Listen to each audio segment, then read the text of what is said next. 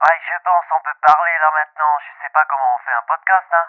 Mais je pense on peut parler des neuf livres de la sélection Un fil à la page sur le thème de la nature. Parce que moi j'ai pas lu. L'école de la forêt de Carla Demière. Une cabane au milieu de la forêt, un enregistreur, un cahier, une boîte de craie, un bandana violet, deux sœurs, Harold et Bleuet, viennent de quitter la maison. J'ai été surpris que dans l'école de la forêt, il n'y a presque pas de forêt. Vers la flamme, David Enebel. Paliki sait-elle que la première expédition en forêt amazonienne d'où elle veut ramener des photos des Yanomami changera pour toujours sa vie Avant de choisir définitivement de rester avec eux, elle alertera le monde sur ce qu'il faut bien appeler la destruction massive d'une communauté humaine ainsi que de celle de la forêt où ils vivent. Dans Vers la flamme, ce qui est très beau, c'est la posture de la femme qui va rentrer dans cette euh, tribu. Elle a une posture qui est, hum, très saine en fait. Elle arrive dans cette tribu, puis elle va... En plus, en tant que photographe, il y a toujours ce dilemme quand on intervient dans une situation, c'est qu'est-ce qu'on... Parce que quand on fait des photos, on prend quelque chose aux gens. Donc, euh, jusqu'où on peut aller Qu'est-ce qui est... euh, Qu'est-ce qui est décent Apprendre à tous nos, limites personnelles? Je trouve qu'elle a une réflexion qui est très sensible. Et d'ailleurs, quand on cherche ensuite euh, le travail qui a inspiré cette histoire, on voit qu'elle a fait un travail fabuleux parce qu'elle avait justement euh, cette pudeur, cette retenue, ce respect. C'est un récit qui est très court, très fin, très subtil et puis qui dit tellement de choses à la fois sur la nature humaine mais aussi sur le rapport à cette nature qu'on veut exploiter. Donc euh, j'ai trouvé que c'était très beau. La fenêtre de Madame L, Serge Ray. La fenêtre de Madame L, c'est mon dernier livre qui est paru en 2022 et c'est un recueil de neuf nouvelles. Ces nouvelles sont souvent des espèces de collages hein, au niveau de l'inspiration euh, et je peux piquer des éléments qui, qui sont très distants temporellement et les mettre dans, dans une même nouvelle euh, comme un réagencement. euh. Ces nouvelles sont assez ouvertes, c'est un peu euh, ma spécialité.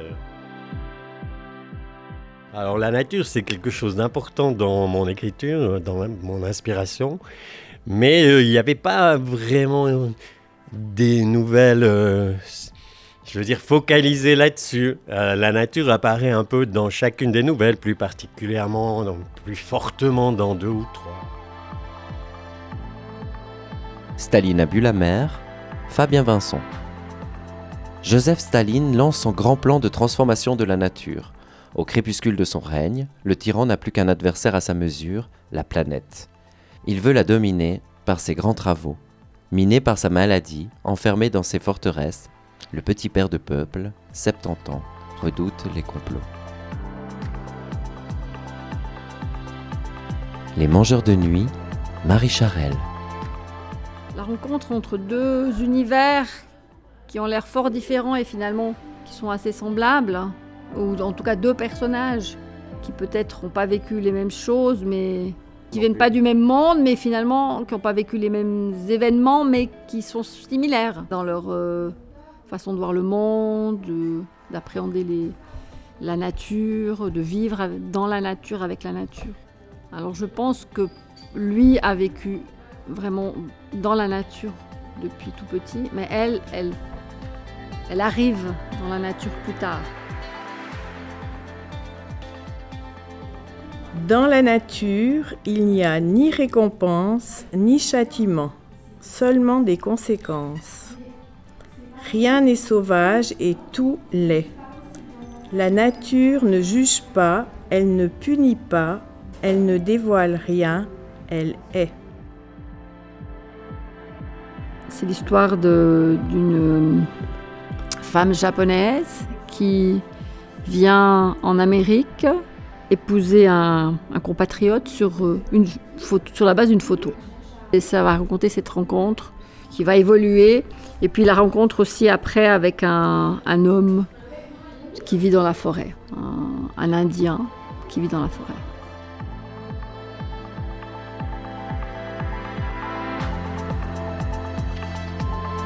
S'immerger dans le champ de la pluie.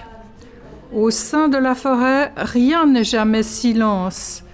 L'eau crépite sur les frondaisons, claque, rebondit, ruisselle le long des troncs craquelés des épinettes.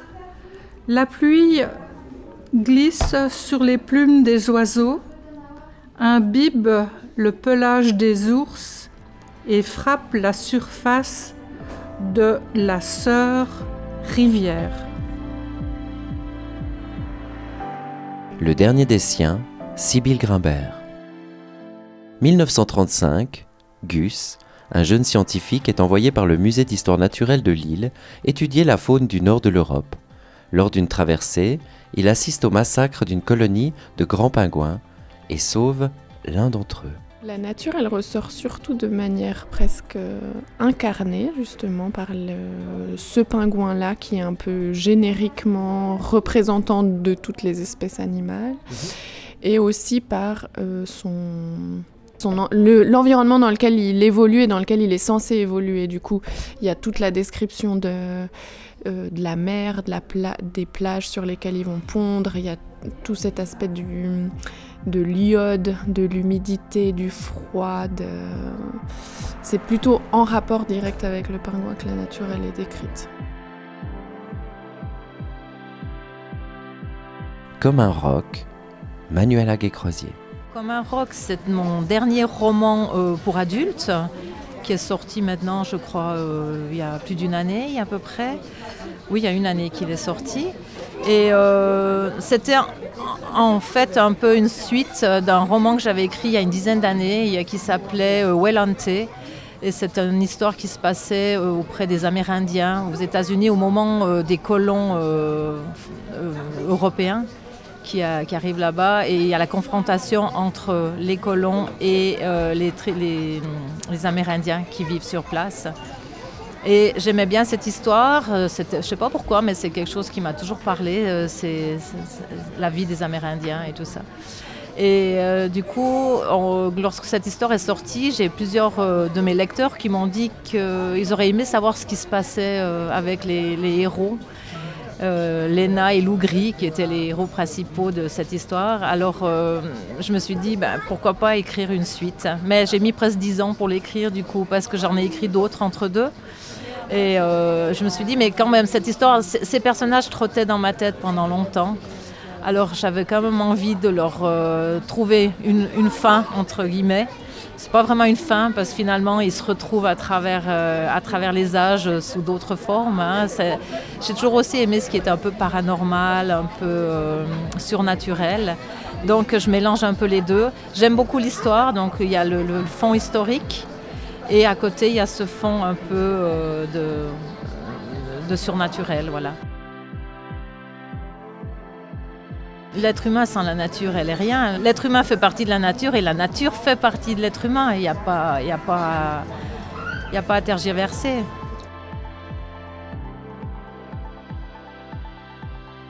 Roca Pelada, Eduardo Fernando Varela. Rocapellada, ça raconte euh, l'histoire au-dessus du monde en fait. C'est au-delà des frontières de la civilisation, de deux postes frontières qui sont éloignés de quelques kilomètres et dans un univers complètement surréaliste où la lumière elle est incroyable. C'est presque un environnement extraterrestre dans le sens où euh, bah, il n'y a plus de végétation, euh, la lumière, si on est en plein soleil, on grille, si on est à l'ombre, on gèle. Donc des conditions extrêmes qui font ressortir un peu euh, les caractères, la nature humaine. Roca Pelada raconte donc la vie à un poste frontière, comme oublié dans les Andes. Des militaires surveillent une frontière, la déplacent dès que l'occasion se présente, bâtissent des météorites, regardent le paysage et les rêves insomnieux imposés par leur coupure du monde. Les protagonistes, ils peuvent pas monter trop haut euh, dans les battements cardiaques puisqu'il y a moins d'oxygène. Donc tout se passe un petit peu au ralenti, même la pensée, euh, la mémoire aussi. La nature, elle pèse. Ce qui est complètement fou, c'est que c'est ultra ouvert. C'est vraiment euh, presque toucher le ciel. Puis en même temps, il y, a une, espèce de poids comme ça euh, qui ralentit les mouvements et puis qui met en danger. En fait, c'est un environnement qui est quand même dangereux. Il ressemble à pas grand chose de ce que j'ai lu auparavant. Donc je crois qu'il est, il est, il est très facile à lire. Il est assez long. Il faut avoir un peu d'endurance, mais si on aime, euh, ça pose pas de problème. La cabine, Éric Buyard. On peut avoir des idées un peu folles et puis les réaliser quand même. Une cabine au milieu de nulle part, une quête impossible et un peu loufoque. Des dialogues entre inconnus dans le silence des grands espaces. Internet et ses premiers balbutiements. Des mondes apparemment incompatibles qui se rencontrent et se comprennent l'espace d'un instant. J'ai aimé le livre La cabine parce que j'aime les idées farfelues. Et puis j'aime bien les, passionnés qui vont au bout de leurs rêves. J'ai aimé aussi euh, dans ce livre, euh, ils ont tissé un réseau euh, mondial déjà avant Internet. Et j'ai aimé aussi le, les traits d'union qui ont été créés entre des personnes qui ne se connaissaient pas, mais qui étaient à la recherche de contact.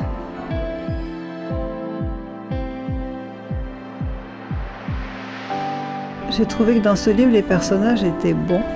Puis ça faisait du bien en cette période un peu de guerre et tout ça. Que c'était un concentré d'humanité.